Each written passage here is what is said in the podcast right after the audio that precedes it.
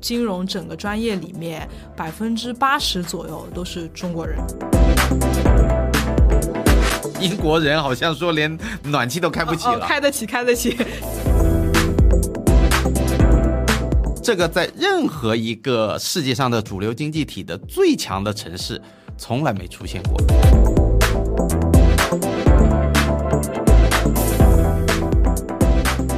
Hello，各位听友们，大家好，欢迎来到新的一期的“截胡不截财”的节目。今天啊，我们的节目呃，请到了一位朋友来跟我们从更宏大的市场去了解房地产，因为我们今天要讲海外房产了。那么今天我们的主题呢是英国楼市，呃，我请到了一位我们的朋友 Echo，他是一位英国楼市的专家。那么 Echo 先跟听友们打声招呼吧。 Hello，大家好，我是 Echo 啊、呃，一直生活在伦敦，在从事英国房产这个行业。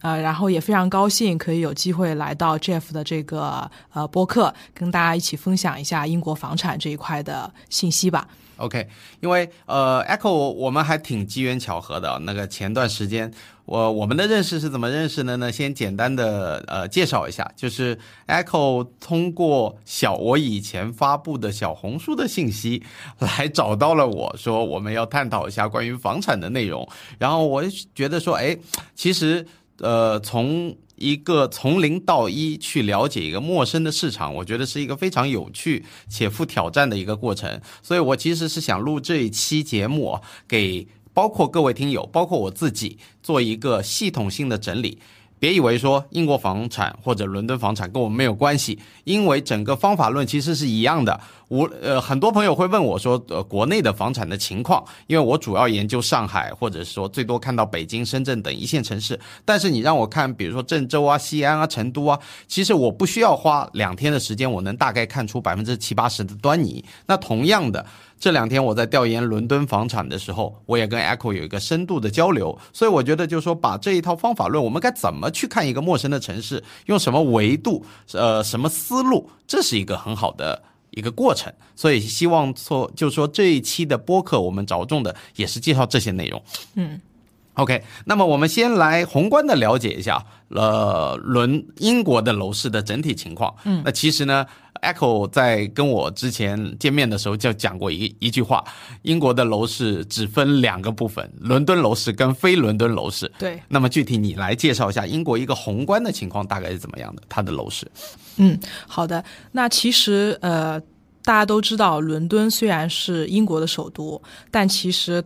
大体上，大家都会认为伦敦是世界的伦敦，嗯因为无论是从它的经济、它的金融、它的教育，或者它的生活方式等等来说，都是比较放在世界的一个宏观的角度去考量这个城市的。那比如说，英国目前它的一个平均房价是在二十七万英镑左右，那伦敦的平均房价的话，那就是在五十二万镑左右，那基本上就是英国平均房价的一倍，嗯对，是这样一个情况。那说到人口的话，那伦敦的人口其实放在上海或者是其他的城市来对比的话，应该不算特别多，嗯，因为它现在大概是九百五十万左右的一个人口，但是它占据了全英国整个人口的百分之十四左右。其实大体上大家都会说年轻人啊，或者是说想要有所发展的，呃，高等教育的等等，都会涌向伦敦。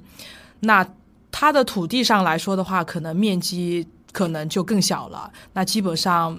不会是上海的面积，大大概一千五百多平方公里这样。上海差不多六。千三，对所以对如果对这样对比的话，差了四倍。对，就嗯相对而言很小。就是说，如果跟上海比的话，差不多是伦敦只有四分之一的大小。嗯，但其实伦敦也不小。我查过数据啊，比如说以纽约为例，伦敦的面积大概是纽约的两倍。它因为纽约大概只有八百多平方公里，嗯，啊八九百吧，具体的数据我记不住了。呃，所以如果呃从伦敦的所谓郊区，就最远的地方跑到它，比如说最中心的白金汉宫，嗯，呃，一般车程要多少时间？这种情况的话，开车可能是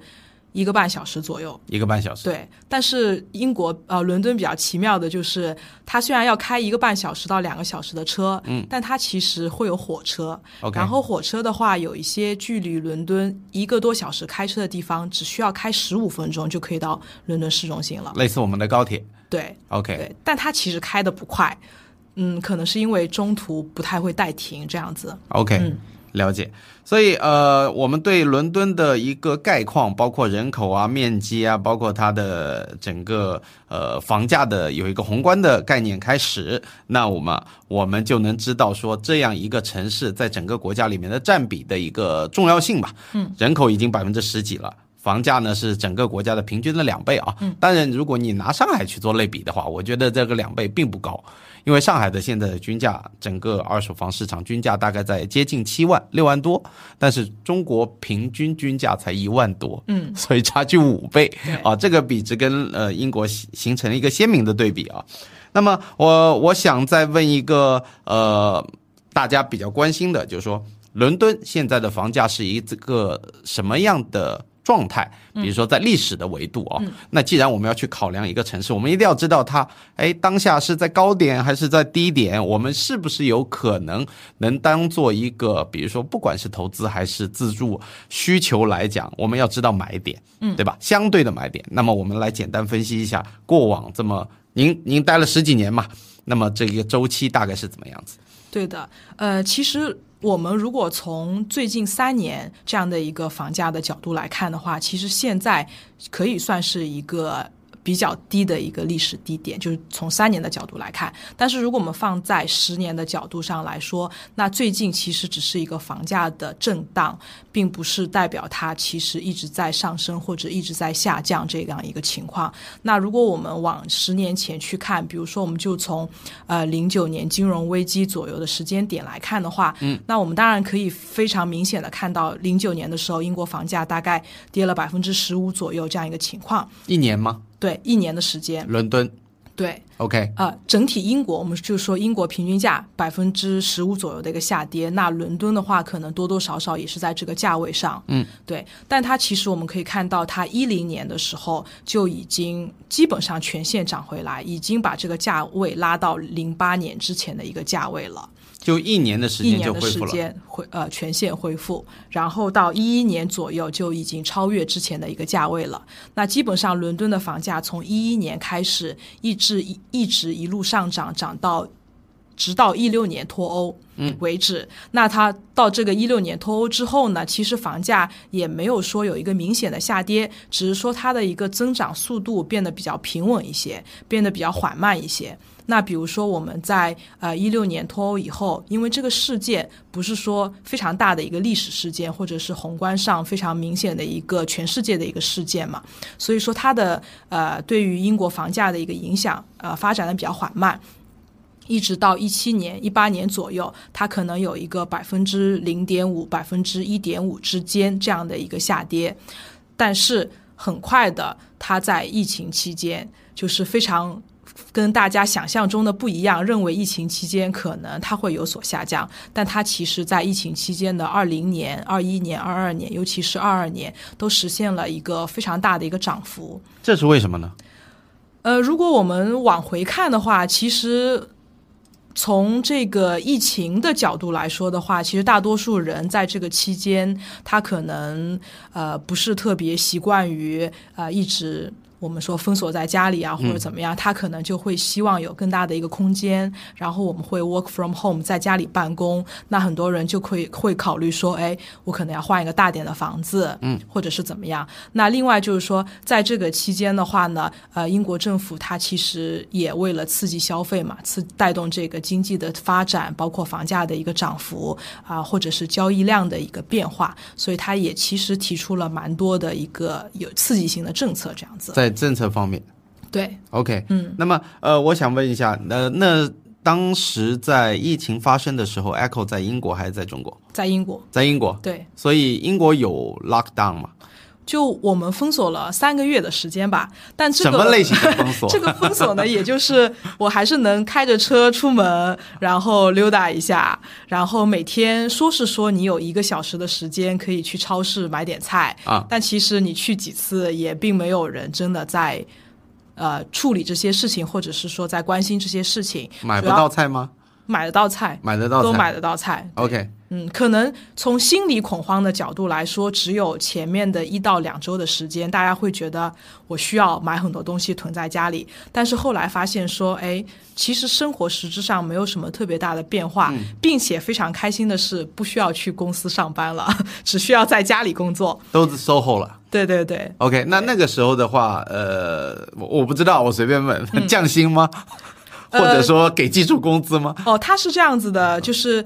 英国政府非常快的给出了一个反应，就是说，呃，公司可以选择有一部分人可以就是不工作，但是呢，可以给到百分之八十的一个薪资。 OK，对，那哦这这部还分是的比较钱，慷慨的呃，是政府贴的。嗯，但是很多企业在恢复了这个开工啊，或者是恢复了上班以后，它的整体上恢复以后，那它会有一部分企业把这部分钱还给了政府，嗯就是相当于说他自己又掏钱在那部分时间给到员工百分之八十的工资这样子。 OK，嗯，那政府有发什么福利吗？我们是发到菜哦。呃，那可能没有， 对对对，但是确实，比如说我们作为呃中国海外的有一些留学生啊，或者我们在那边工作啊，那其实呃。大使馆有给到我们一些留学生的，比如说他的健康包啊，嗯，有给到口罩啊，或者等等这样子的情况。 OK 对嗯，所以听下来就是说，那呃三个月的风控可能实际上对生活影响没有那么大，嗯，但是呢，因为在家待的时间变多了，嗯，所以呢，很多英国人可能对自己的居住环境发现了，哎，不太满意，对或者说需要更大的面积，所以刺激了他们可能要置换的这个需求。对啊，用我们在国内的行话是这么说的啊，对对对对对。 所以那段时间呃成交量就上来的比较明显，是吗？是的，对，其实人的这个情绪的变化是一个方面，这个导致它会有一个需求的变化在。那第二个方面的话，其实当下很多其他行业就是还没有完全恢复正常的一个运营嘛，所以在房产这一块的话，它。能够从这个呃不同的方向去进行一个刺激，就比如说，它给这个 Help to Buy 的年轻人会有一些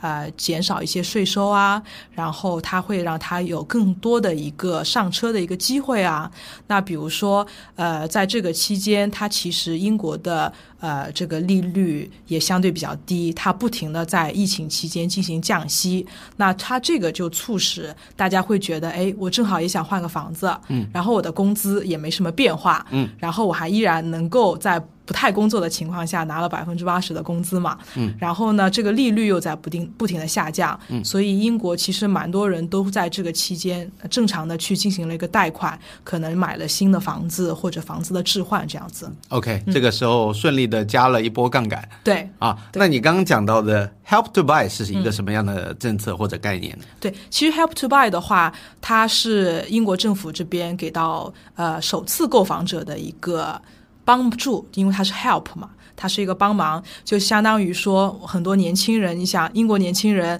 本身工资也不会特别高，然后呢。平时生活可能这部分钱也都月光了，所以他并没有什么存款可以去作为首付。那他这部分的话呢，啊，当然首先我们讲一下这个政策在现阶段它已经结束了，但是它在在当时的情况来说，给到蛮多年轻人，甚至包括我自己，都是使用这个政策，那支付百分之五左右的一个首付，那剩余的部分可以是贷款或者是政府补贴的一个贷款，这样子就很顺利的可以买到自己的房子，然后住进去这样子。百分之五的首付即可对，啊。其实我我我记得我有查阅到这个信息，嗯就比如说房价如果是按百分之百来计算的话，当时的这个政策好像年轻人只要出呃不一定是年轻人啊，嗯、但是不是首次购首房者次购房者对百分之五，然后剩下的政府是给你几年期的免息贷款。五年期，五年期对40%大概约占到百分之对四十左嗯右，然后剩下的五十左右，五十出头一点，可能你就要付利息的去找银行做这个房呃对按揭嘛，对，是这样的概念。是这样子，对。那其实嗯这个政策呢，当下给了很多年轻人上车的机会。嗯，然后呢，这一波人，就比如说我自己，那我们比如说，如果是固定了五年的利息的话，你到没有利息的到现在为止，其实根本受不到英国一直在加息的这个情况的影响。嗯，对，因为它固定了嘛，并且说在这个期间，因为上因为买房了，然后住了自己的房子，然后可能呃疫情期间情绪上也比较稳定一些，嗯然后再加上说呃因为这两年租金涨幅，伦敦租金涨幅特别快嘛，那所以我们常常有的时候会想说，哎，幸亏那时候用买了 Help to 房 Buy 早点买了上房车子了啊对，不然现在就是呃月不敷入不敷出的感觉，因为你的租金上上涨幅度特别快，对，这里有两个大坑啊，一个是利率，一嗯个是租金。对的。啊，这两者是英国楼市里面不可忽视的两个重大事件，我们放到后面再聊。好的，好的。那么您刚讲到的，就是说，哎，我设想有没有这样的情况？我首付可以拿出百分之五十五，然后剩下的百分呃或者百分之六十，然后剩下的百分之四十 help to buy，那我是不是就零利息持有五年？可以这样吗？可以这样子，但是如果你能拿出这么多首付的话呢，其实也不用走 help to buy 这种 scheme 来买房了。嗯，因为它虽然给你五年的一个零利息，但是政府给你的。帮忙肯定未来也是会需要你给他一些回馈的嘛。嗯，那比如说从第六年开始，它的利息相对而言就是每年在增加的一个情况。那包括说你借了他百分之四十的零利息，他会希望你未来在卖这个房子的时候，你所这个房子增值的部分的百分之四十是需要给到政府的，啊就相当于他帮你做了一个前期的投资， OK，是后期你有所增值的时候，他也挣钱。懂了懂了，嗯天下没有白吃的午 餐。好 OK，那么呃，如果是这样的情况，我我里面还呃观测到一个点哦，就是您刚提到的关于呃，不管是英国还是伦敦的年轻人，嗯，买房，嗯啊，因为居者有其屋嘛，那我觉得放到全世界都一样，在经历疫情的时候，大家都想住在自己的房子里面，怎么折腾怎么来，是但是呢，呃，我我自己在调研的时候，我发现，呃，如果以伦敦为例啊，嗯，大部分的购房者的平均年龄在三十三岁，嗯啊，我是看到查阅到数据，平均三十三岁，而这个数据呢，在我们国内，呃，北京是二十七点几岁，嗯，上海也差不多，差不多是二七八、二十七八岁的时候，也就基本上你要到成家立业的那个年龄，家里人基本上会给你买婚房啊，这是可能跟丈母娘文化有关系。 呃，英国没有这个丈母娘文化啊、呃所以这里我们可以探讨一下，就是关于买房文化在。就呃，英国英国代表西方嘛，对然后那个和我们中国现在买房基本上还是有一个比较大的思维上面的差距是。啊，是的，呃，P 呃，首先我们要说，从欧洲的范围来说的话，英国人已经是非常爱买房的一群人了。 OK，对，因为他们呃，比如说我之前有一些欧洲的国家的同学，比如说德国的啊，或者是其他小国家的，他们大多数情况下一辈子租房都不会觉得有什么问题。嗯，就比如说他们结婚、生孩子等等，都是在租的房子里面，他们只是觉得我想要一种不同的生活方式，那我住在哪里或者是什么样的房子不是特别重要。但是英国，比如说我会感觉他可能呃，从这个世界。金融中心等等，包括它的教育等等的角度上，以及它其实移民量也很大嘛，它接收到很多的来自于非欧盟国家。比如说中国的，或者是其他的亚洲国家的等等，不同的思维或者是不同的想法的人居住在这里，那他们会促使整个英国人或者是伦敦人，他会有这个更多的买房的想法在。对， 我们亚洲人过去先先上车了。 对对对对 OK 嗯其实比如说，呃，二二年整体上、呃放开以后，呃，进入英国的非欧盟国家最多的其实就是香港的 BNO passport 这一部 OK 分人。 OK，那他们其实我会觉得是二二年房子交易量迅速上涨，以及二二年房价迅速回弹的一波贡献者啊，因为这部分人到了呃这个英国以后，他们的购房意愿特别强。关键他们还有能力对，啊，对吧？因为这个原因我们就不说了啊，懂的都懂。那么我这里给你给大家普及一下几个关键点啊。那个香港的话，按照二二年年底的一个呃平均房价，大概每平米啊在香港的核心区，核心区大概就是比如说港岛以及九龙的非常核心的那一片啊，大概的均价是四万一千英镑。嗯，四万一千英镑。然后伦敦的核心区应该就是，比如说这个你比我一二清区啊楚左右，一二区左右的，大概它的平均房价是在一点八万，嗯，一点八万英镑。我们基本上按照现在的汇率九点几嘛，人民币是吗？对，九点九点点点九点二、九九点三左右，我们就是按十吧，乘个十，简单一点。那么基本上就是香港的核心区，基本上房价一平米要四十万，嗯，人民币。然后伦敦大概是在十八万。对，啊，十八万，就这样的一个比较，所以香港人不把伦敦像买菜一样的给它买出花来，那这个就很正常嘛。所以，呃，在那一段时间，呃，明显能感觉到市场的这个成交量的快速上涨嘛，啊，亚洲买家非常多吗？因为你从业这一个，当时你的观测观察是怎么样子的？对，其实我们如果放时间稍微长一点来看的话，呃，我们可以看到的是，一四年、一五年左右刚开始有比较多的亚洲的买家想要去买自住房子的时候，那刚开始的时候是以新加坡。呃，和这个香港买家为主，那基本上这波人呃买的差不多以后呢，到一六年、一七年左右的时间的时候呢，其实这个时间段是大批量的大陆买家呃进入这个市场的时间，并且这个时候也是英镑特别特别低位的一个时间嘛。嗯，那脱欧导致它的汇率可能只是在对人民币。八点二、八点三左右，那你跟我读书的时候，百啊分十十二，跟啊暴露年龄了，跟这个十二比的话，那其实已经是非常非常实惠的一个价格所在了。嗯嗯，对，那从这个脱欧开始，包括往后的一个时间段，其实大陆买家进来买这个自住房啊、还是蛮多的。那最近的几年的一个观察，它其实除了一个利率这样的一个情况以外，比较好的一个优势以外，另外一个就是说英国的教育，它其实更多的是面向呃中国学生。那我们可以知道，呃，比如说中美关系导致大多数人选择。或者是没有选择的选择下，啊、去到英国留学。那比如说，他这个二一年、二二年左右，啊、那他这个中国留学生占所有英国留学生的比例大概是在百分之二十五左右。 OK，所以像那种热门的专业啊，什么 computer science 啊，所或者是金融学啊这种呃类型的啊，我不知道现在是不是还流行这些呃专业，可能进去有一半的学生是中国人，这种现象是吗？嗯，譬如说我自己就是学金融嘛，嗯，那我是一一年一到一四年期间在英国读本科和研究生，嗯，那我这段时间其实我们金融整个专业里面百分之八十左右都是中国人，整个班级，对整个系那其里实老师直接换 讲中文就好了嘛。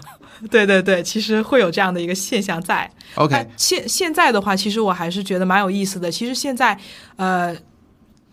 年轻的，比如说零零后啊等等留学生，他们的专业局限不仅仅是在经济、金融或者是科技等等这些领域，它其实更多的会涉及到，比如说艺术。然后，比如说，呃，会有更多的往心理学啊，或者是更前卫的一些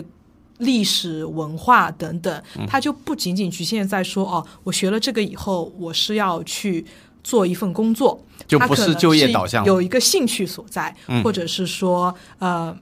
自己特别特别感兴趣的一个领域，嗯嗯，会是这样的有一些这个变我化猜想啊，因为现在的留学生他的父辈基本上出生在差不多七零年代前后了吧？嗯嗯，那基本上也就是赶上我们最好时光的那批人，对所以基本上已经完成了原始积累，因为他已经到英国留学了，对所以他一定有原始积累，所以这个叫什么呢？就是你的选择性或者灵活性会更大一点，是的，更遵从自己意愿了。对是而我们那个时候出去读书的时候，包括我十几年前在美国留学，包括你在英国留学，都是说，哎，我们为了得到一份高薪工作，嗯，可能会有或多或少吧，对啊，这样的一个思维。对，比如说 Jeff，你刚才提到这个点，我觉得特别好，因为比如说现在过去留学的大多数的，比如说高中生或者是刚开始的大学生，那他们的父辈，比如说是七零年左右的这样的一个家长的一个年龄嘛，那他们其实也受到了蛮多中国这一。房价涨幅的一些红利所在。啊，这个红利可大了。对对 对，所以在他们的心目中，其实给孩子在英国买一套房子还是蛮蛮排在前面的一个选择。那比如说我这两年遇到蛮多客户，他们的孩子想要在那边读书，但是发现哇，现在伦敦的租房这么难，这么贵。所以他们更多的选择是我为什么不直接给孩子在伦敦买一个房子，然后他对九月份开学过去的时候，直接就住进去了。而且我又有那个实力，嗯对吧？对我们呃，我觉得非常清晰的，如果到英国啊，包括这种西西方国家去留学，只要你的学费是主流的西方国家，学费一定不便宜，嗯，对吧？一年生活费加学费，保守估计四十万以上。最保守了。那在这样的一个人群画像，它背后的来自的城市，基本上就是中国的大部分的一线城市加准一线城市，就或者是强二线。那么像这些城市，刚刚你讲到了，就是说我们吃到了改革开放的红利，嗯，特别是吃到了这一波接近二十来年的房价涨幅的红利，所以我这里我觉得得着重把它拎出来，让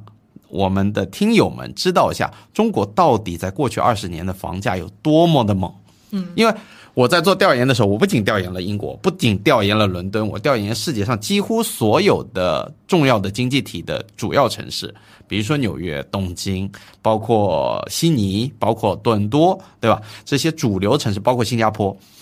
呃，先给大家普及一个概念：你任何一个国家的 number one 的城市，只要在任何一个时间段，十年的涨幅，房价翻一倍。那已经是非常优秀的表现了。嗯啊，那么 Echo 在英国伦敦，所以呃，以你的体感来讲，过去的十年伦敦有涨一倍吗？呃，我觉得应该是不到啊没有这么大的一个数据在，因为伦敦它其实房价它最大的一个特色就是它的保值和它的稳定增长，所以说如果说十年翻一倍，这个在伦敦说实话有点难以实现。它大概实现了多少？那我们从数据上来看的话，比如说，呃，二三年目前到目前为止，它的一个平均房价可能是伦敦的平均房价在五十三万镑左右。嗯，那我们返回到一四年，就是二零一四年左右去看的话，那它的平均房价是三十七万到三十八万左右。 OK，那基本上我们算下来，可能涨了百分之四十到百分之五十左右，四五啊十左右四五十。左右的一个平均涨幅这样子。嗯嗯嗯，十年。那么，所以刚刚我我已经讲了前置条件了，嗯就是说世界上几乎是极少数的呃这种叫明星城市，嗯，才可能达到十年翻一番的一个房价涨幅。嗯，那么我的统计呃统计过来的这些样本里面，嗯。目前能看到的美国的一个城市叫圣何塞，嗯，三后塞，嗯，它在过往的十年涨幅超过百分之百，然后其次呢，呃，新加坡接近百分之百，因为新加坡这两年简直是炙手可热是啊。但是新加坡在前面就是一四、一五、一六那几年其实没怎么涨的，嗯，所以它接近百分之百。还有一个呢，就是呃，多伦多，嗯，啊，加拿大的多伦多涨幅也非常大，它可能能达到十年的涨幅达到了百分之八十。嗯，那呃，总体来讲呢，伦敦的涨幅应该是在主流的这种世界级的大都市里面排中上水平。好，再来对比一下我们中国，简直全部秒成弟 弟，全部秒成弟弟。我们就讲上海好了，因为上海是过往十年整个中国涨幅最大的城市啊。呃，应该如果时间倒推到二一年的话，深圳应该是第一名。嗯，但深圳这两年跌得很惨，所以上海又重回宝座了。那么上海的房价大概在二零一三年的时候均价两万多，嗯，现在接近七万。涨了百分之两百八十左右，嗯，两百八十左右，是。这个在任何一个世界上的主流经济体的最强的城市从来没出现过，应该说，应该说过往的十年或者二十年从来没有出现过。所以讲到七十年代出生的人。或者说八零年代，只要你结婚的早，买房的早，丈母娘催你催的早的那帮人，真的，你买到一线城市或者强二线城市，你这种这就我我有点像命运论了啊，宿命论就是给你带来的这种资产的升值，包括你的财富的膨胀，真的是老天赏饭吃。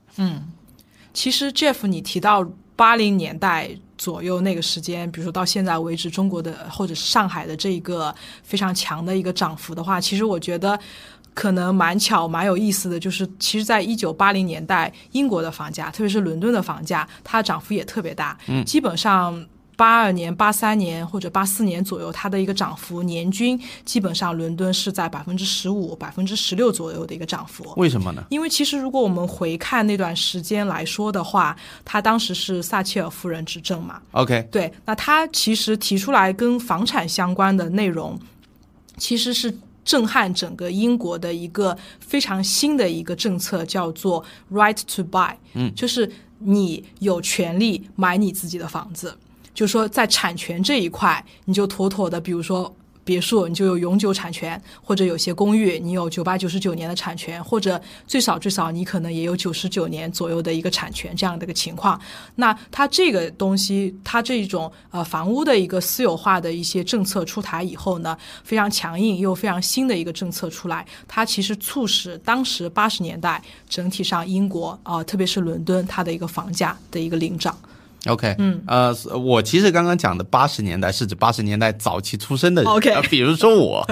因为只有这个年龄才能赶得上买房的这个年嗯纪嗯嘛。因为基本上你九五后，九五后如果靠自己打拼，你已经彻底失去上线上车一线和二线的机会了。嗯基本上啊，应该说百分之九十九的人群，呃，因为太高嗯了，太高了。我们呃，真正的中国的房地产市场从九八年房改真正起步是在二零二一年的 WTO 嗯加入 WTO 入市之后，二零二一年到去年。截止吧，到二二年，整整一个二十一年的牛市，一路长红，没有停下过，可能当中零八年一个小小的回撤，仅此而已，仅此而已。呃，所以呢，我们呃经常会听到一句话，就是说我们用二十年、三十年的时间走过了发达国家五十年、一百年，是这是真的。是的，是的， 特别是在房地产领域，它就是非常非常的应用。OK，所以呢，呃，刚刚讲到说，呃，我们包括那些香港的买家，在前两年，包括一六一七年之后，大陆的买家前两年，为什么是一六一七年之后？这个时间点非常值得推敲，因为中国的棚改。中国的涨价去库存的政策是嗯在一五年开始的，嗯，那么到了一七年达到了巅峰，大量的一线和二线的老百姓资产都是翻倍，嗯，所以在那个时候，你手握三百万、五百万的呃现金到伦敦去买套房，那简直就是感觉白菜的不要不对要的，对对， 再蛮加轻松上啊的，再加上一六年之后刚好又脱欧，对对吧？汇率又给你打个八折，是的，所以这是双重利好啊。所以那个时候，我觉得是有它特定的因素在里面。我们当然事后诸葛亮去回看那段历史啊，就会发现机缘巧合的，你在对的时间点做了对的事情的那帮人，现在都你知道赚的盆满钵满了。嗯，是的，啊。OK，那么呃，谈到国际买家的话题啊，嗯我想问问看，现在这个潮流就是说去英国买房的，我们国内的朋友还多吗？呃，其实现在海外买家在英国买家中，呃，大陆买家其实占比是蛮大的。呃，比如说是，一直很大，还是说有增加，还是这两年在减少？呃，这两年我会觉得，如果跟一六、一七、一八年左右比的话呢，相对而言它是会有所减少的。因为疫情吗？呃，因为疫情的关系，然后这三年就是，我觉得是这样的，就是有一个比较特点，有是我觉得是一个特点吧，就是在我看来，很多客户跟我买房的时候，他们都希望能够去到实地看一看，嗯，对。但其实很多新加坡买家，包括香香港买家，他们只是在纸上算一下，嗯，他们觉得哦。这个很划算，然后这个回报率很高，达到了他们的需求，他们也就买了。但是很多大陆买家来说的话，他们总是希望能够到实地去看一看，然后看一看这个区域啊，或者是说我适不适应英国啊，或者是未来我的孩子会不会来这里读书啊等等情况，考虑的是比较全面、比较细节一些的。所以疫情这三年的话，对大陆买家来说，这个量是有在减少的。 OK，嗯，为什么会有这么大的区别呢？同样都是华人，啊、一个可以看看图纸、看看 VR 就下单了，嗯 另外一个就是我一定要飞到实地。有有没有去深究过原因？呃，其实我觉得这个可能跟比如说我们说香港买家吧，嗯我们单举它的例子来说，因为它其实一直是殖民地这样的一个情况嘛，那它原殖民地呃，原殖民地这样一 个情要况，对政治对正确对啊对对对。那它的这个从教育、从文化、从它的法律体系，或者是就是它买房的这个单纯买房的法律，或者比较是接近一些。步骤上来说都非常接近，并且他们也都大体上了解，比如说伦敦是一个什么样的情况，嗯，多多少少我都去过，或者是英国其他的一个主流城市，比如说曼城啊、伯明翰啊等等这样子的一个情况，他们心中多少都有些数。但是其实我们如果放到呃整个大陆地区来说，嗯当然呃上海地区或者是北京这样的一个或者广州、深圳来说是特别。早期如果说我们出海到到英国或者是欧洲的城市来说，那它会有一定的一个了解程度在。但是我们从大范围来看的话，大多数人对它的了解程度相对而言是比较低的。嗯，所以说在这种我从人文环境或者是等等各方面的因素来说，我都非常不了解的情况下，完全陌生我去买房的话，嗯，多数多数客户还是觉得我想要去看一看。 OK，嗯，所以这两年随着，因为我们可能大部分的买家还没有去实地看过，嗯，加上疫情，呃，航班也比较少，也比较难出去，嗯，所以呢，就客户量在一个减少。对，其实这、针对这个情况，也非常促进了英国的这个呃很多先进的东西的发展啊，比如说我们通常。在国内的话，你买个东西可能支付宝、微信等等都可以付款嘛。那在那边的话，可能依然还是大多数人选择用现金或者是银行卡刷一下这样的一刷卡个情况。但是确实，呃，疫情的一个变化，促使它在这个方面产生了非常多的变化。嗯，然后它促使它。外卖变多了， 然后线上的超市送货到家的东西变多变快了。同样的，它其实也在促使房地产行业的一个变化，比如说它也出现了一些线上看房，然后我们通过 Zoom，通过比如说腾讯视频等等，跟海外买家连线，可以去到售楼处给大家看到实体的一个东西，嗯，或者说我在这个项目上给你看一下视频，然后我们连线啊，具体是什么样的一个情况？那它其实也促进促进了一些，比如说。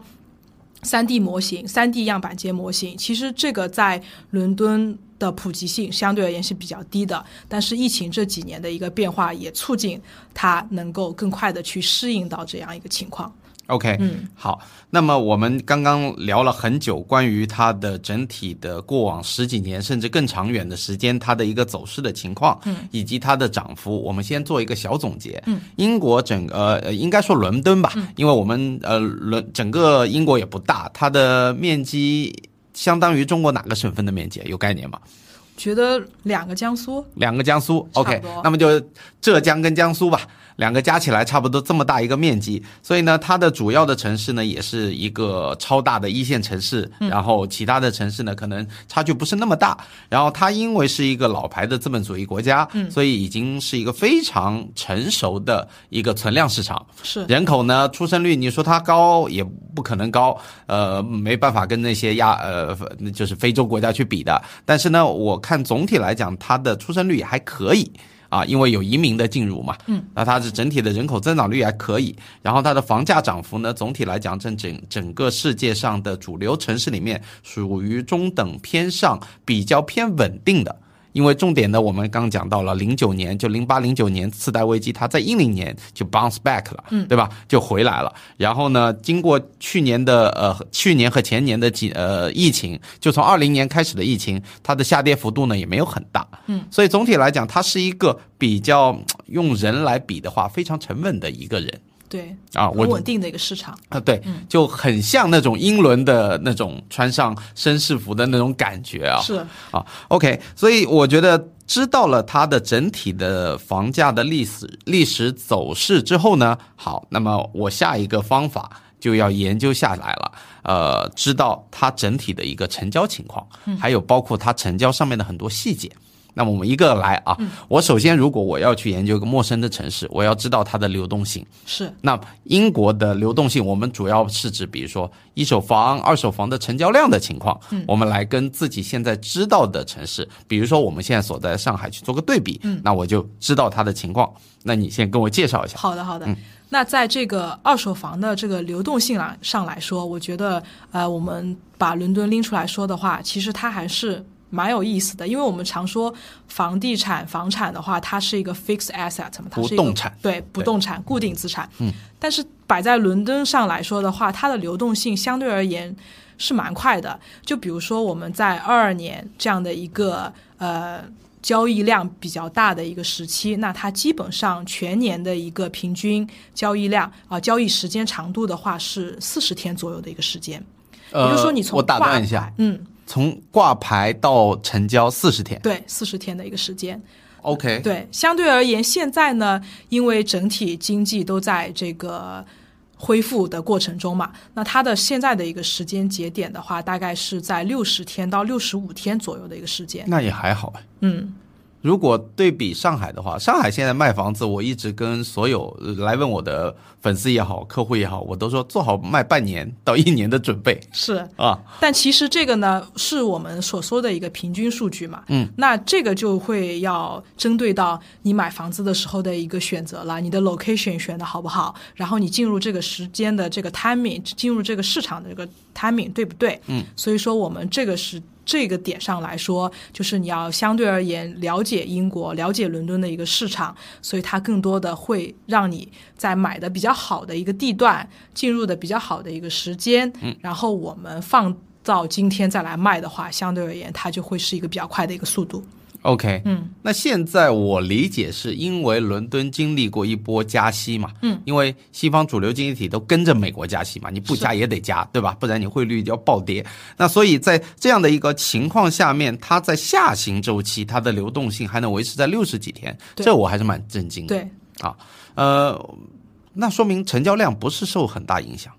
成交量的话有一定的影响。譬如说，今年整个二三年到现在为止，嗯，我们有所有拥有的数据是八个月左右的一个时间的数据嘛。那这个时间点来说，它跟二二年的前面八个月来比，那它的成交量相对而言减少了百分之十五左右。 OK，嗯，减少了百分之十五。所以伦敦的新房和二手房，笼统来讲是一个什么样的一个情况？每年的成交量大概在多少？嗯，其实我们呃伦敦的数据来看的话呢，它不太会分说我今年新房成交了多少，二手房成交了多少这样一个概念，因为它除非你要非常细节的往回去到数据库里面去查这套房子曾经交易过几次，可能才能够看出来。 OK，但是所以说，我们从呃它的一个成交量，国家统计局给出来的数据就是当年所发生的成交。嗯，那我们有可能是新房刚完工，或者是有可能就是二手房的好几次交易，或者是怎么样。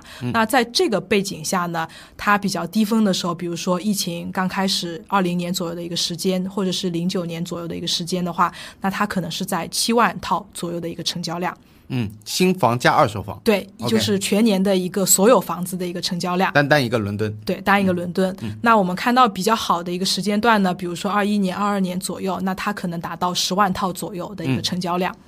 OK，、所以这样乍听下来，我感觉呃，我发现一个惊人的规律，嗯，它跟上海。呃，也因为因为我对上海非常熟悉嘛，所以它的成交量其实跟上海有一点类比，它的比例是一样的。什么意思呢？因为我们前面分析过，就是说伦敦它城市差不多九百万人，是，啊，然后上海现在大约两千五百万吧，嗯，那就是差不多在二点五倍的样子啊。那么二点五到二点七倍的样子，所以呢，上海新房加二手房每年的成交量，呃，正常情况下大概在三十万套，嗯，三十万套。那么，所以您刚讲的到呃，就是说伦敦可能呃低峰在七万多，高峰在十十万多，平均可能到九万左右。对，九万左右，所以基本上是一个三倍。嗯，那跟人口的差距的二点七倍也差距不大差不多。啊。所以从这样来看的话，可能上海的流动性还稍微好一点，稍微好那么一点点。但是总体来讲，我觉得分析这些大数据啊，好像能看出，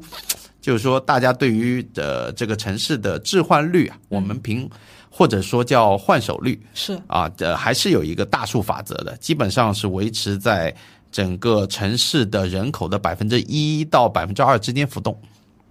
啊，这是一个比较有趣有趣的现象。 OK，那么所以在呃成交量领域的话，我觉得我们按照方法论的第二步已经没问题了。我觉得伦敦它的流动性，您刚讲了，就是说六十几天的，哪怕在下跌也能卖掉。对然后还有一个就是它每年有这么大的一个成交体系，嗯，因为任何一个房地产或者说任何一个资产类别吧，如果你的流动性没有的话，就比如说你现在去一些新三板啊，我举个例子啊，国内的股票新三板它就没有流动性，那你沪深三百流动性就很好，所以这个是一定要参考的一个重要指标。是的，那么在成交量还不错的情况下，第三点方法论，我们要聊什么呢？我会去呃详细的看一个城市它在买房过程当中，包括你将来可能要卖房，以及你持有房产整个过程当中的所有的成本。嗯，啊，呃，以上海为例，我们买房，呃，基本上买家要支付，如果是买二手房的话，要支付呃增值税啦、个税啦，还有呃还有一些呃税一些工本费啊，那些就忽略不计了，还有包括中介费啦等等。但是当你买好房了之后，你基本上持有期间除了物业费。基本就没有什么了，嗯啊，等到你卖房的那个时候，你可能就是呃呃这些费用、这些税费也能让那个买家来承担，是啊，呃，最多再付个中介费。所以上海的话，一个完整的周期，比如说持有五年以上，满五唯一的情况下，你可能所有的综合税率成本，包括你的持有成本，加起来不会超过百分之六，啊，这就是一个大体的情况。但我不知道，呃，伦敦是怎么样，特别是比如说他对本地买家、外地买家有没有区别对待？因为上海，比如说你外地人是限购的， 只有上海户口才可以买，那这一块我需要你给我普及一下。对，这个这个其实呃，我们说到区别对待呢，是有存在区别对待的啊果然但每个是地呢， 但是呢，它不会限制你，它就是说最多就是你如果是海外买家啊、你不在英国没有身份啊或者怎么样，那你就是多付点钱。你就可以买了，嗯，那并不会说你不是这儿的人你就不能买，猜到了。啊对，那这个就是存在一个在交易过程中的一个印花税，会有一个海外买家印花税这样的一 OK 个情况。那它其实相对全世界来说也很低了，才百分之二的一个额外的海外买家印花税。所以就举个例子，比嗯如说我现在跑到伦敦去买房，我只要额外交百分之二的税就好了。对，就比如说我居住在那边，你嗯不居住在那边，那我们之间的差别就是百分之二的一个差别而已。那也还好啊。对呀、没什么差别的。其实 OK，、嗯那那除了百分之二就没有其他的费用了。对，我那我们就是来详细的捋一下啊那比如说，呃，Jeff，你想到英国买套房子，那我们会产生哪些费用啊，或者是税呢？那其实蛮简单的，在前期买的时候，那肯定我们会涉及到房价，那涉及到这个律师费，因为英国它是一个。呃，法律体系非常完善的地方嘛 OK 那它整个买房的流程，除了我们啊、呃中介可能会参与进去以外，最主要的参与者就是律师，那他会帮你做所有的文件呐、帮你来看啊、审核啊等等，会有一个律师费在。那剩下来的话呢，我们在呃这个交房的时候，会有一个一次性支出的印花税，这前面我不交过了吗？百分之二。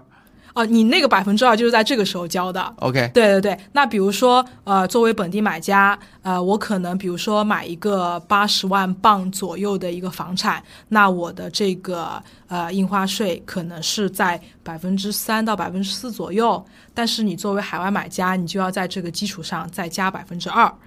OK，、哦所以本本地人，嗯，就是英国人，他还是要交印花税的对的，啊，只是我们海外的会要额外再多加两个点。对的。 OK，对，那在其实说到这个的话，还更有意思的一个点就是说，呃，英国政府它有一个政策，它其实为了促进更多人，就比如说您说的“居者有其屋”，嗯，那它其实在二零一六年左右的一个时间点，它出台了一个新的印花税，叫做呃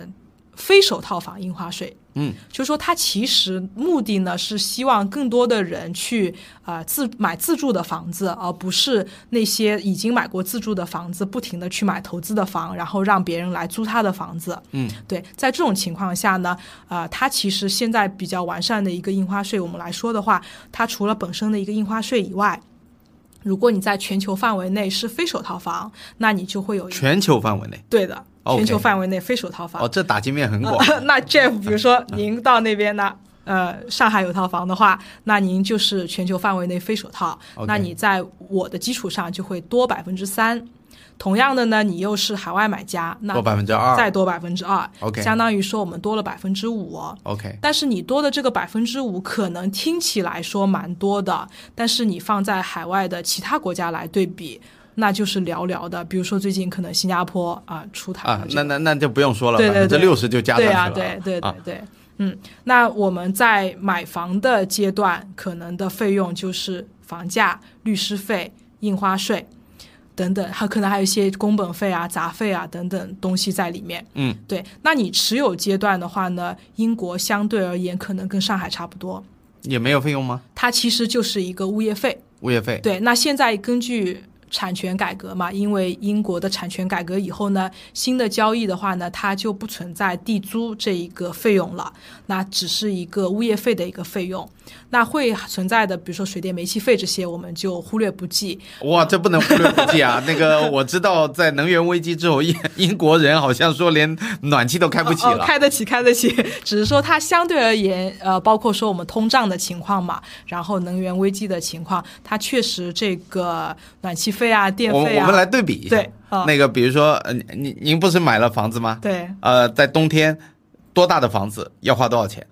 呃，其实这个呢，就是我想要提到的一个蛮有趣的一个点，嗯就是说很多人可能会说。呃，英国有很多很多特别英伦范的这种老房子，但其实这些老房子你住在里面，如果它没有经过一定的装修或者是改变的话，那我其实想是到了蛮冷的。漏 漏风，很漏 晚风，对对对。那新房子的话呢，它可能是两层的玻璃或者三层的玻璃，包括说它所使用的材料嗯更加的完善一些，更加的环保一些，那它的隔热啊这些效果就会比较好一些。嗯那我们从这个从这个花费上来说啊，比如我们讲说新房，啊，我们从这个新房的花费上来说， 比如说我自己住新房，嗯，那我基本上到了冬天，如果开地暖，嗯，那基本上。开个两三个小时，这一天就差不多了。那不需要一直开，因为它保暖性还蛮强的 OK，啊。然后基本上到冬天的话，我一个月的这个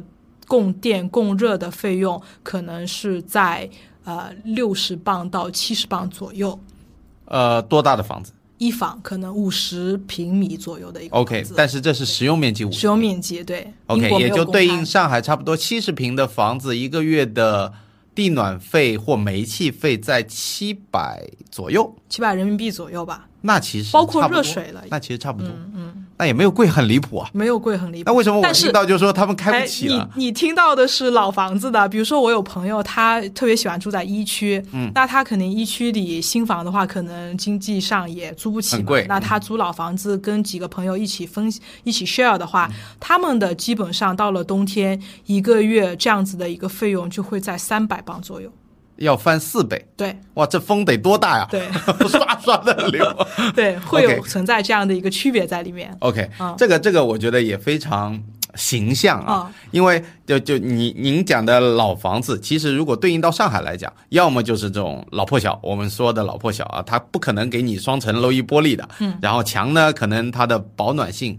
也没有装呃，就是刷过那种特殊的涂料啊，或者说隔热层啊都没有的，那么要么就是再老一点，老到那种可能有七十年、八十年甚至上百年、啊，就是那个时候上海滩那个年代的法租界的房子了。原法租界里面，它里面那些房子都是木质结构的，嗯、啊，那它可能也没有经过修缮，那些真的我我住过，我真的住过。然后呢，刚来上海的时候曾经租过一段时间，那些真的体感很不好。虽然在春秋的时候，短短的上海有两个月的美妙时间，嗯，住在那些房子哦，这也不冷也不热，出门就是花园啊，好漂亮。但是冬冬天冷死，夏冬天基本就靠抖，嗯，对，就脚脚要不停的抖。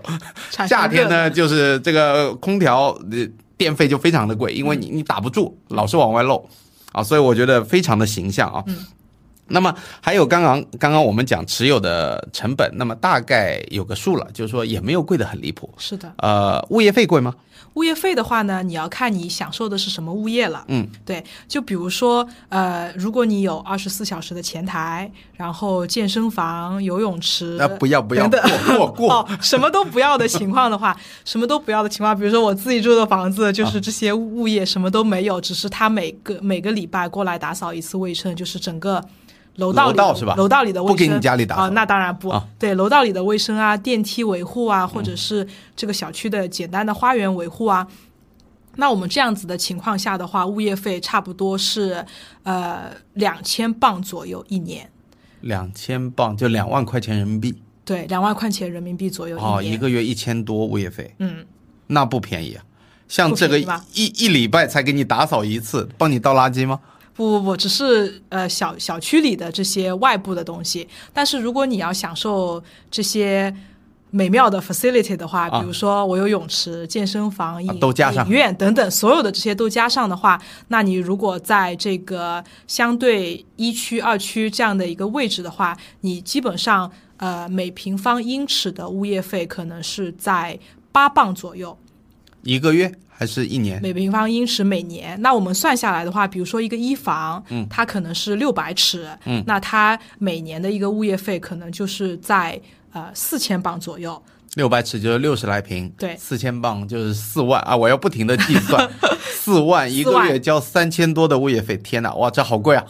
但是你基本上是享受了所有高端的物业，但是健身房就不用出钱了嘛，对，对吧？啊、都包含在物业费里面了。啊，所有的都有了嗯， ，OK，嗯，但这这这已经是最贵的情况了。那我们会有一些，比如说伦敦三区、四区左右，那它也有健身房，也有这些影院等等。那它因为地理位置，包括说人工成本，不会有一区那么贵嘛？它基本上是在五磅左右每尺。那我们算一房的话，比如说六百尺，那它就是。呃，三千磅一年，嗯，那差不多我们算，如果算十的汇率的话，就是三万块钱一年、这样的一个概念在里面。 OK OK，、那么我我来总结一下啊，如果以伦敦我们一个标准的上海的中产，想要在那边拥有一个三室两两卫啊，大概在净面积有个一百平吧。一百平啊，这我觉得也是比较正常的一个情况下。啊一百平的话，那在伦敦基本上每个月的物业费就要支出差不多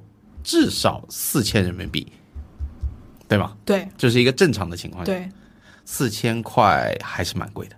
比上海贵多了，比上海贵多了。OK，那么还有前面包括我呃我这是我们讲到的持有期间的成本，嗯，那我们前期的成本，我还有两个问题，嗯，我这里再补漏补补问回来，嗯，就是律师费应该很贵吧？律师费不贵，律师费不贵，对对对，律师费的话，比如说呃，我们买一套大概六七百万人民币左右的一个房子的话，那它的律师费可能是在两万块钱人民币左右，两万到哦三万左右人民币这样的一个概念。那就还好，应该就是一些比较流程化的一些 paperwork，对，是的，嗯啊，OK，、我觉得呃，流水线的才会收到这个价。如果你要有一些特定的需求的话，它要修对对改对什么的就不止了。呃，你如果是在伦敦买二手房，那伦敦可能会有一些已经好几百年的房子，那它交易了无数次，甚至它不同的法律体系下都存在过。嗯，甚至摆到以前去，它连房产证都没有，你这个房子的任何信息你可能都找不到。嗯嗯，在这种情况下，律师可能就会要做很多很多的工作，额外的工作，那他就会额外收费。但是我们说的流程化的这些东西，基本上是在这样的一个价位上。那么律师这一块成本，我觉得还 OK。嗯，那么我们继续讲，就是我们在买在 hold 的时间都已呃已经有个概念了。嗯，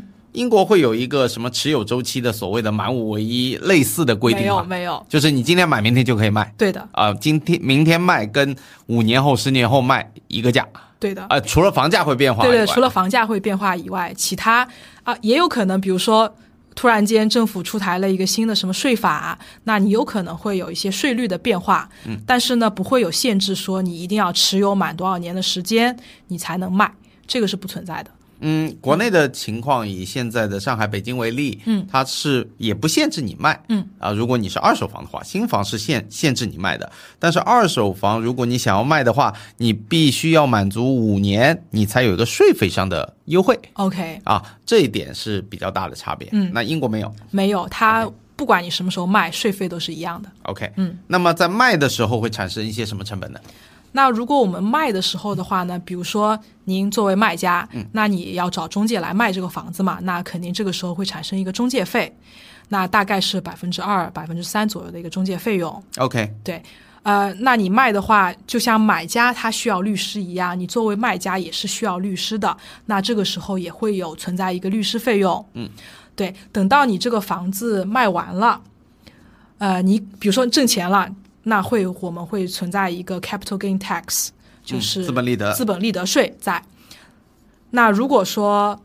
呃资本利得的情况下，如果是您这个房子一直是自己住的，那它就不会有资本利得税；如果是你是投资的、出租的，那分不同的情况，它会根据不同的情况会有一个税。那基本上这个资本利得税呢是在你的增值部分的百分之十八或者是百分之二十八这样一个概念，十八到二十八之间浮动，呃，不浮动是固定的。固定的。啊、它百分之十八和百分之二十八呢，它呃算起来呢会这个规定比较奇怪一些。比如说我在英国的个人所得税是基础税率，也就是百分之二十的基础税率的话，那我的增值部分就交百分之十八。嗯，那如果我是一个富人特别富的人的话，那我这个增值部分就是负百分之二十八。 ，OK，嗯，啊，这个也相当合理嘛，因为税收本来就是用来调节收入的一嗯是个的工具嘛，呃，所以它当中没有没有没有什么区间可以选，只有十八、二十八两刀切。对，目前没有。嗯 OK OK，、好，我了解了。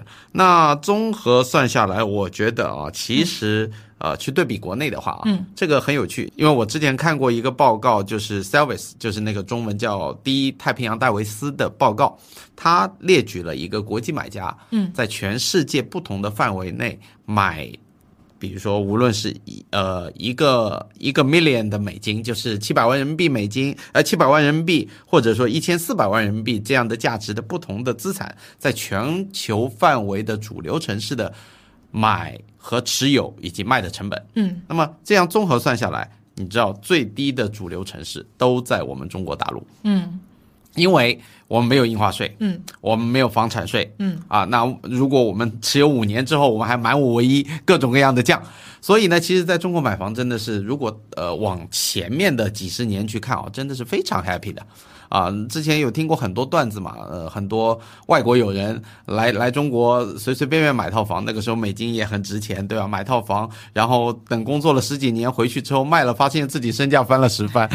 就这种事情，那我们都听过。那么，呃，为什么讲到这个呢？就其实伦敦刚刚聊下来的综合成本，嗯，呃，从我那个份报告的印象当中，伦敦是属于世界的中游偏下一点。对，啊，不算特别高，但是呃就没到平均的水平。嗯，啊，最低的是北上广深以及国内的一众城市。嗯，啊，呃，如果我们举个比如说最贵的例子，当然比如说像现在的新加坡，嗯，你买就要付百分之六十的印花税，这谁也不会买了嘛。呃，就海外买家，还有包括之前的香港。之前香港也付很高的印花税，我记得是到百分之三十左右，嗯，百分之三十左右。然后呢，还有一个奇特的呃另一个类别，北北美大陆，嗯，北美大陆，比如说以纽约啊、洛杉矶啊，包括温哥华、多伦多、啊、这些城市去比，他们有房产税，是他们有房产税，但是伦敦没有，没有。伦敦没有。那么像以呃那个加州的房产税是贵到出名的，什么旧金山啊，或者是洛杉矶，他们都是每年二点几的房产税，嗯啊，加拿大可能低一点也要达到百分之零点六、零点七，嗯，所以这个是一个持有周期里面非常大的一块支出。那么对于我们去作为海外买家去研究这个城市的时候，税费是你不得不考虑的一个重大的一个问题，嗯，对吧？对的所以。呃，我们刚刚呃刚刚的这个方法就是一步一步的，那么第三步的交易成本也基本上解决了。也做一个小总结，就是在伦敦买房，它综合的成本大约会比上海五年到十年的持有周期大概贵个一倍不到一点啊。你大姑且按照总成本百分之十应该是差不多的，嗯啊，那么呃，在世界范围内呢，属于中等偏下的水平对的，啊，这就是我们的一个总的概括。嗯，OK，那么再下来第四步，我们研究一个城市就要研究它的板块和地段了。我不知道那个英国应该用区的概念，或者说区有没有更细化的分法？呃，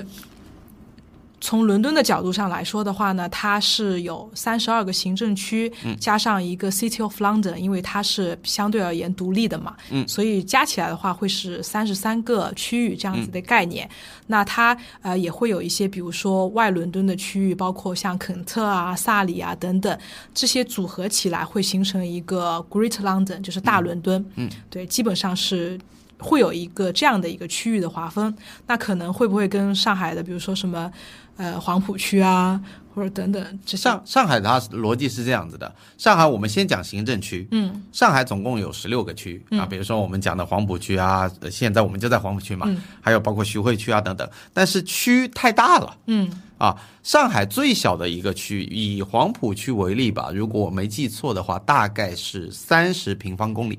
嗯三十平方公里非常大。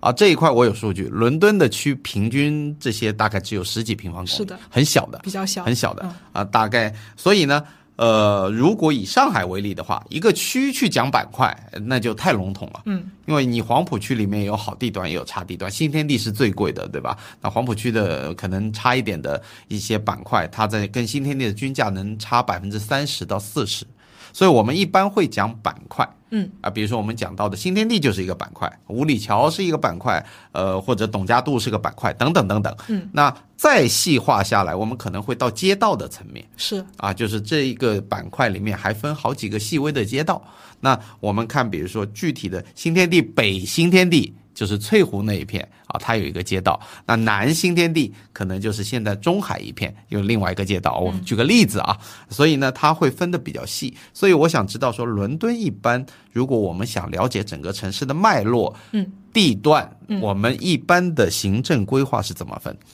其实从你刚才说的这样子的板块来讲的话呢，其实伦敦也会有这样的比较呃跳跳出来的一些板块，比如说我们会说到呃老金融城这样一个板块，新金融城就金丝雀码头嗯这样一个板块，那比如说 Kings Cross 国王十字总部中心这样的一个板块，那它相对应的就是现在比较出名的，比如说呃科技城啊，然后这个更加多的这个生物科技啊等等，在这一块这个新的板块里面，它是在一个区的小范围里面。对吧它其实是围绕着一个地铁站，一个 Kings Cross 这样一个地铁站的一 OK，OK 个范围内这样的一个小板块。嗯，那比如说我们会提到大家所熟知的，讲到伦敦，你可能知道威斯敏斯特区域，嗯，最比贵如的说区嗯白金之一汉。宫等等都在威斯敏斯特区域嘛。那比如说稍微西边一点的，我们说呃肯辛顿、切尔西嗯这些区域，然后你可能更好一些的学区啊，比如说我们会说到 Wimbledon 啊，或者 Kensington 啊等等这样的一个区域在里面。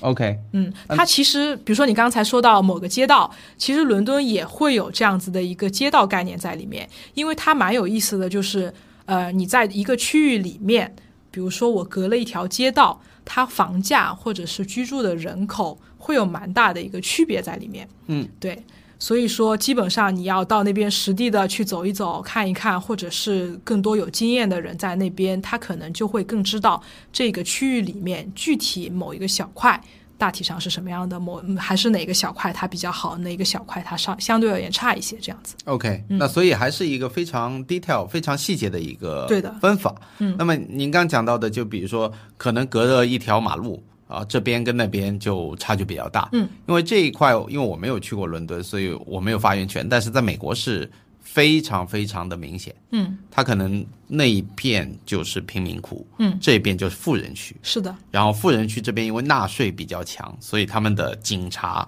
还有警力配备，就可能人均警察吧占呃比例就高很多，包括监控设施啊什么的都好很多。所以就是我们那边贫民窟的人一般也不会来这里兴风作浪啊。 我不知道是不是英国是因为也是类似的制度导致的，就是说可能差别很大。其实我觉得英国的话呢，它是一个历史原因吧，嗯，因为它曾经发展的区域相对而言比较集中在市中心，嗯，那比如说现在的金丝雀码头，它是从九零年代开始发展的，那它九十年代之前，它就纯粹是个码头，就是我进船进来卸卸货等等。那伦敦老伦敦人，比如说我工作，我以前工作的那个公司的董事长，他已经八十多岁了，他甚至都不会出现在这些地方，他认为这里已经不是伦敦了。 对，但是现在呢，它其实是蛮新兴的区嗯域，包括说伦敦市政府，它也会想要东移，嗯移到东边来，因为市中心的地越来越少嘛，对，所以会有这样的一个差别概念在里面。嗯嗯，这个每个城市都有这样的进程。对，呃，我们我们的呃一位播客的朋友，我的老朋友樊一茹，他曾经跟我说过，他基本基本不会去我我所在的普陀区的， 就是一样的概念啊。所以呃，我觉得这个嗯所谓的我们讲直白点，嗯，每个城市都有它的鄙视链。嗯。那么我们如果稍稍微笼统的给听友们来做个普及的话啊，英国三十二个区加一个 City of London，它大概的鄙视链是怎么样？是一个东南西北摊大饼式的辐射呢，还是说它有一定的规律可循？嗯，如果我们要从整体的大规律上来说呢，我们通常会说，呃，权贵在西，嗯，然后新兴的东西在东边，然后呢，北边呢大体上就是。中产阶级和中产阶级偏上，因为北边的教育也不错。嗯那泰晤士河南岸呢，相对而言就呃曾经稍微差一点，因为它大多数可能曾经都是工厂啊、仓工人库阶啊级多一点，等等这些东西所在嘛，因为它沿着泰晤士河，富人住在北边，那他们可能提供服务啊，或者是仓储啊等等会在南岸。但其实你从现在的角度上去看的话呢，南岸就是因为曾经没有什么东西，所以它才会有更多的地可以拿出来做现在的一个发发展的展比。较快。但其实呢，它就在这个呃泰晤士河对 面，我又很快可以五分钟过个桥，嗯我就到切尔西了，对吧？所以它更多的现在呢，也是一个比较新兴的一个发展区域，这样很方便。对， OK，这让我想到一个京城里面的老话嗯啊，这用到伦敦城也是通用的，叫东富西贵。嗯，南平北建， 我觉得完全符合。可能它就是区别在于北面可能中产阶级比较多，对，啊，所以呃西贵啊，因为西边很很简单嘛，呃以前的女王啊，现在的国王住在那一片嘛。就是我靠西边一点，那东边呢？可能是因为呃新金融城，包括嗯金丝雀码头这些关系，还有包括一个重要的关系是整个泰晤士河它是东西向流的，嗯，对吧？所以简单来讲，我以中国人买房的逻辑，你有合景房，那就是比没有合景的要珍贵嘛是的， 啊，对吧？对的所以你东西向的这个泰晤士河的走向，决定了它西侧发展完了，它就要先先稍微的把重心多放到东侧有河的地方。然后再来放到北面、南面，资源慢慢慢慢的、层层的递减下去。我不知道我的思维对不对啊？稍微有一个小的一个差别。嗯那它其实呢，呃，伦敦西边和中心，呃，是最富或者是最贵这样的一个概念，就是就我们 old money 的概念。嗯对 old money 的概念。那它的北边相对而言，对比东边来说，它是更随着西边一起长久以来在发展的。 OK 包括说它的地铁线，呃，因为它一地铁已经一百五十多年的一个历史了嘛，那它地铁线的铺排来看，我们可以看到比较老的地铁，多数都是西北。西南这样子的一个开法，那很多新的地铁，包括是比比如说 Jubilee Line 这样的一个地铁线，它就是开始开发这个金丝雀码头的时候开始做的。那它就是一个东北开向，就是从东往北开这样的一个开法。那有一些新的地铁线可能就是东西，就是南北开。嗯，对，所以从这个布局上，我们也可以看出，尤其是我们如果更细节的来看的话，泰晤士河南岸大多数只有火车站，嗯，然后地铁站比较少，嗯，那可能就是曾经不是很需要通勤，大多数人可能工人阶级啊或者怎么样，那它的北岸啊、呃包括说更北边的地方，虽然说我可能已经到了北四区、北五区，但是因为我又有火车又有地铁，相对而言我还有这个 M 二十五的公路，我会跟西边连接的会更多一些。嗯，基建已经非常成熟。对的，啊，这个其实用上海来做类比的话，泰晤士河的北岸就叫泰北，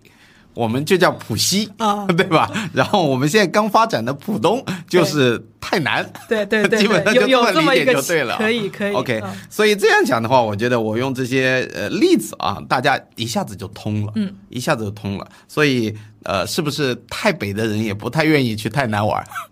对，呃，老钱的话呢，通常可能比较局限在他们比较喜欢去的一些地方。嗯，但其实年轻人的话，现在因为南岸发展也不错嗯嘛，它有很多新的美术馆啊，然后这些比如说轮滑少年啊，或者怎么样，比如说前台特别开心的，对对，他们就我们都会比较喜欢到这样的地方去逛一逛啊，过个周末啊这样子。 OK OK OK，相对而言，整体的文化、整体的人口，呃，各各方面它的融合度和包容度还是蛮高的。所以听友们发现了吗？整个城市的脉络发展其实都是有迹可循的。你英国比我们发展早一百年又能怎么样？我们上海还是这样的一个逻辑，对不对 ？OK，那么在地段上面，呃，我觉得也基本上有一个笼统的概念了。嗯啊，那么简单我们做个总结，嗯，就是老钱或者说呃基建比较成熟的、人口比较密集的，嗯，可能是在西边，嗯啊，西边呢可能偏西一点的地方呢更贵一点，嗯，就是类比上海的话，就是黄浦区、徐汇区、静安区。那你再往呃呃那个伦敦的北侧呢，可能就是。跟上海的北面一模一样啊，杨浦啊、虹口啊，呃包括现呃现在的新建安、老闸北啊，包括普陀啊，就是这样的一个地段。然后东面呢，可能发展的会呃新兴一点，就类似像浦浦东东啊。然后南面呢，可能原来没怎么发展，就像现在的比如说闵行的浦江镇，或者是更远一点的五大新城，有点这样的概念了。嗯，我觉得这样梳理下来的话，基本上大家都知道了啊，很像。对然后再结合上北京的那句俗语，我觉得整个伦敦城就被我描述的结束了， 就是这样的情况。呃，还有什么？我觉得地段讲完了之后，最后我们来聊一下整个伦敦大家的一些文化，嗯，和思维上面买房，你觉得跟呃我们国内的人有什么区别？嗯，我举几个例子啊，比如说他们是因为西方的很多生活，他们 family 为导向，是不是？买别墅的会更多一点，然后他们喜欢居住的房屋类型，呃，是什么样子的？他们是不是每家每户通勤可能开车居多，还是怎么样？在文化上面，还有买房的一些思维上面，嗯，是不是要家里六个钱包？我相信应该不会啊。那这些东西由你来分享一下。对，呃，我们主要集中在伦敦的情况来讲，因为伦伦伦伦敦的话呢，它因为这个地铁交通线、包括火车等等非常发达，所以基本上。大家开车的这个情况相对会少一些，而且包括说伦敦它，呃，跟随这个全世界各个主流城市都在做这个绿化、环保、低碳等等这些东西嘛，所以它对于汽车的出行限制还是蛮多的。所以更多的是鼓励大家去坐公共交通。那确实，公共交通也非常的发达。那在这个点上来说呢，基本上如果我们从海外投资者的角度上来考虑，那如果你买一套房子想要租给在伦敦生活的人，那我们通常所说，你只要买在地铁线沿线。地铁站周围，那你走路五到十分钟左右的一个时间，那基本上这里呃生活都蛮方便的，有超市，然后附近可能有学校，或者是说你到伦敦的主流的大学，比如说 UCL、LSE E 等等，都很方便。那在这种情况下，这个投资基本上呢就不会有什么错。对，那如果说你从别墅啊、从公寓啊等等这样一个角度来考虑的话，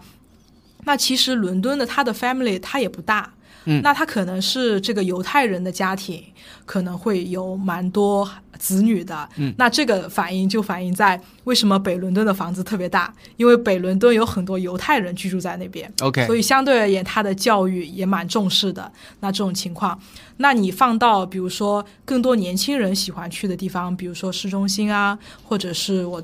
东伦敦有一些比较 popular 的地方啊，那其实他年轻现在的年轻人也都比较喜欢住公寓嘛。我有前台，我上班的时候有人帮我收个包裹，然后我回家的时候我可能哎有个健身房等等，都是蛮好的一个选择。所以在这种情况下，其实更多的人会去选择新的一个公寓去居住。对，那其实现在你从数据上来讲，可能伦敦一个家庭可能最多两点三个人左右，两个人为主，而且越来越多的年轻人可能也不是不太爱结婚、不太爱生孩子这样。也是这。样子。 对的。 OK，对，其实他呃，你刚才不是有提您刚才有提到这个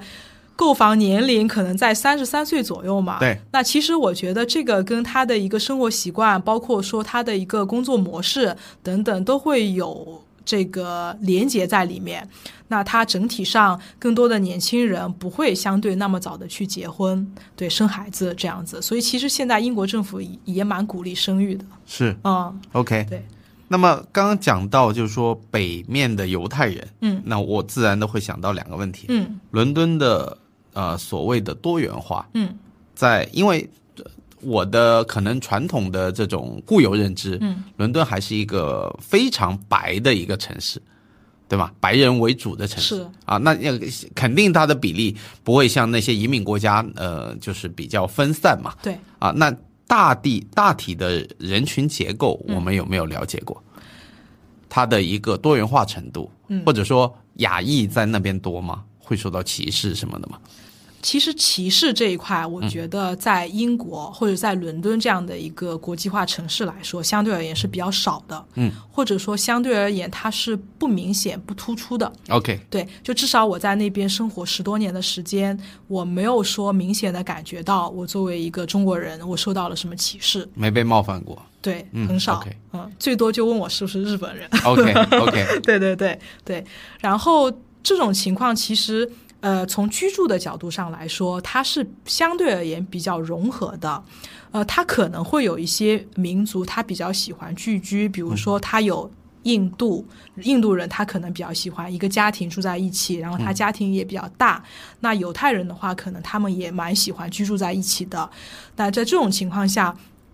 就会有一相对而言的一个犹太区，或者说我们有相对而言的一个印度人比较多的一个区域，这样子，阿拉伯人比较多的区域等等。那你比如说中国人在那边，相对而言，呃，北边也蛮多中国人，然后东边的新兴区域，比如说金丝雀码头等等，因为是留学生嘛，所以那一块中国人也蛮多的。 OK，嗯唐人街呢？唐人街的话，其实唐人街呢，它处在伦敦最贵的地方，西侧嘛，呃中中心偏西的一中心个偏西一点个位置。嗯对，那那一块的话呢，呃，相对而言，如果你从居住的人口上来说的话，那就更加多元化了，因为它通常都是呃市中心工作的人啊，或者是学生啊等等住在那一块。 OK 嗯 OK，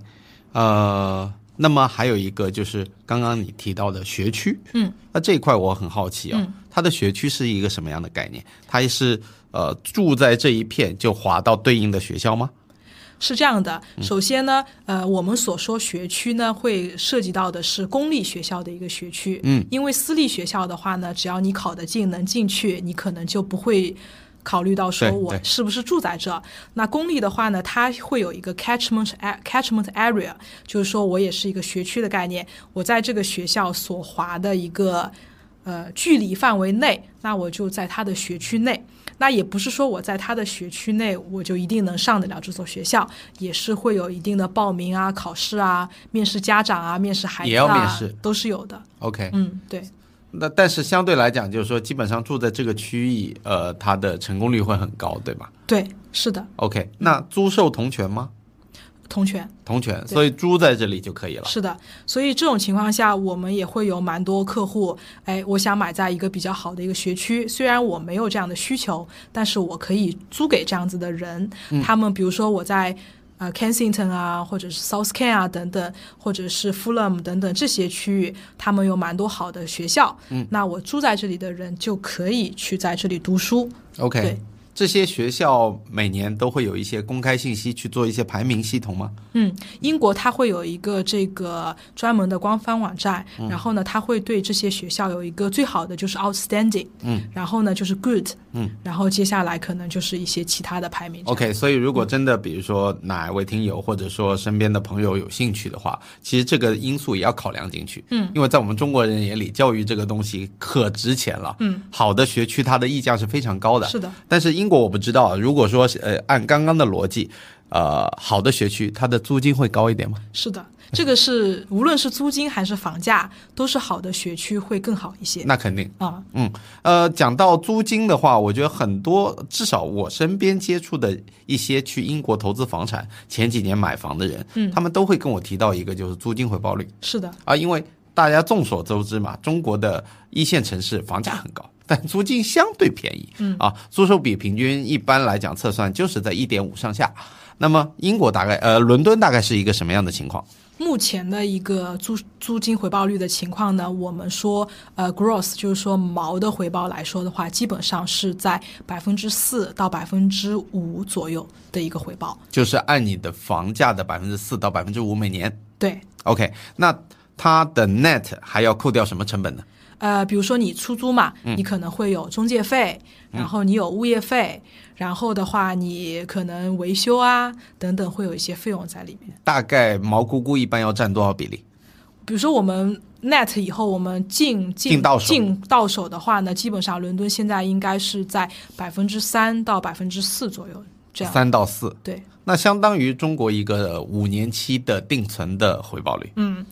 还是不错的，嗯还是不错的，而且它这个是比较长线的一个范围，是而且呃，如果撇开，哎，马上进入我们下面一个重要的话题啊，就是利率。嗯，因为在好的利率周期跟差的利率周期，这个三跟四对于你的这个呃效益啊是完全不同的。对，非常不一样。对吧？因为我们知道那个英国，包括很多西方国家，它有一段时间的。就是印钱啊、量化宽松的那一段历史啊，呃，英国大概是在什么时候？它有一个超低利率的环境，应该就前几年嘛。就是疫情期间啊呃，因为它疫情期间的话，比如说呃，在家工作啊，或者是有些行业没有办法工作啊、等等，它其实也是为了促进大家消费，促进这个房子的一个些交易，所以它这个情况下，它在不停的降息。嗯，对。那我们直到二零二一年的十二月份左右，基本上在这个时间段的利息可能是在百分之零点二五左右了。 OK，啊，那在这个时候呢，呃，基本上他就会发现他的这个降息周期也走到了尽头，并且他的这个呃通胀特别高。开逐渐逐渐增长的一个情况，所以英国就开始进入了这个加息通道。嗯，那直到现在为止，就比如说直到今年九月份，它一共加了十四次，嗯，对，十四次加息，加到现在一个央行的基准利率已经达到了百分之五点二五。 OK，对这样的一个情况。那我们会说，呃，十月份还会有一次这样的公布嘛？到时候它还会不会加息？那基本上我们认为会加息，但是可能是加一个零点二五左右，达到五点五左右的一个概念，因为它的通胀水平从最高峰超过十个点吧，十个点，超过十个点，啊靠近十二左右，靠近十二左右，现在应该我记得好像看到六左右。六点六、六点六点八、六、六点八。左右，嗯所以其实已经下降一半了嘛。经过加息的这么一连串骚操作，那么其呃，我们刚讲为什么讲到利率啊？如果假设，因为不单单只是疫情期间，嗯，其实时间拉到长一点的话，零八年次贷危机之后，英国长期应该是维持着一个低利率，是的，应该都到不了百分之一吧，我印象当中应该都在一以下，但是可能没有到零点二五那么低啊，我印象当中。所以如果假设你是在零九年或一零年那个时候在英国就投资了不动产，你可能每年能稳稳赚取一个套利的机会达到三点几。嗯，这还只是租金回报的套利，嗯，三到三点五，我觉得是有的，因为利率那么低嘛，嗯，然后再加上它的资产增值，在二零一零到二零二三这么十三年，应该涨幅超过百分之五十左右吧。五十以上吧，至少五十以上。所以综合算下来的话，你的年回报率，呃，可能能达到百分之七，至少吧。因为两个点的租金回报，呃，两到三个点的租金回报率嘛，加资资本回报，是所以这个回报率其实还是很不错的。是吗？但是如果你是加息周期对开始买，那你的呃所有的东西都变了，对对吧？首先你得倒贴一笔钱。假设你不涨房租的前提下啊，嗯但我相信很多人讲涨房租。还有一点就是说，你的资产从去年的高位还在下跌嗯，啊，呃，虽然下跌幅度没有很大，应该跌去个五个点，呃，可能不到五个点吧，不到五个点比如说上个月我们可能就跌了百分之一点九左右，一个月跌了一点九对。我是说，呃，从加息周期开始到现在，总的跌了多少？伦敦，你感觉？从加息周期开始啊，对啊，它其实涨了一段时间，然后再跌，嗯，可能百分之四、百分之五还是有的，呃，嗯加息高峰回撤百分之五平均。还是有的， OK，、那再算上这个利率的负担，嗯，所以不同的时间点，你的时机一呃造成的结果完全是对南辕北辙的。对，是，所以我们除了要讲 location 以外，也要讲 timing 嘛，就是对你这个入场时间，或者说你未来的出场时间，其实都是蛮重要的，对，嗯，好，OK，这个就是我们整个方法论里面的最后一步了，嗯就是择时。因为这不像股票一样择时那么难，我觉得房地产择时还是相对比较容易的。利率嗯周期高和低，这个是一个非常容易判断的区间，对，对吧？然后呃，我们讲完了利率之后，剩下的就是租金了。是不是因为利率暴涨？我听到的新闻就是，伦敦的年轻人很多都被房东赶出去了。 对，其实呃，赶出去不至于，因为英国的法律体系来说呢，它啊保护的是是保吧护租租客的，嗯，对，它会保护租客。那你合同范围时间内，你是不可能随随便便说我跟你结束合同的。对我引号的，对就是对说对对因为涨房租被被迫对搬离。没错，没错，嗯会会有蛮大这样的一个情况在，呃，也也确实导致现在，比如说今年夏天，就是留学生过去蛮多的嘛。那在这个情况下，目前的一个呃伦敦平均租金一个月是在两千五百磅到两千六百磅左右这样一个概念，就是说一个月租金可能换成人民币两万两万多，两万多，这是多大的一个房子概念？平均租金来看的话，应该是在两房。两房，嗯呃一百平米，净面积，不到两房在伦敦的净面积的话，基本上是在七十平米左右。 OK 你换到国内有公摊的话，可能靠近100一百平米。 OK，嗯，那么以上海的房价的话，如果按照中环作为一个平均来比的话啊，因为内环太贵了，嗯，中环的话一百平米差不多在一万左右，一万到一万二之间吧，嗯就是 normally 一般的小区，那特别好的就另当别论了，嗯，啊，OK，所以应该说伦敦的租金是上海的一倍，差不多。基本上租金水平是上海的一倍，但房价呢大概是上海的百分之八十到九十左右。好、所以这里就是一个租售比的差距了。是上海只有一点几，伦敦能到三到四嘛？对，啊，原因就在这里。嗯，OK，啊、我觉得租赁市场也讲完了。但其实很多我们国内的朋友过去，如果考虑置业的话，它呃租金回报率、资资本回报率肯定是一个非常重要的一个考量因素。是的，呃，还有包括你刚刚讲的学区，嗯，对吧？因为这两年好像我们大陆很多的留学生都往英国涌嘛，对因为跟美国的关系嘛。那呃，学区、学区跟身份最终还有工作机会这些会有一些关系嘛？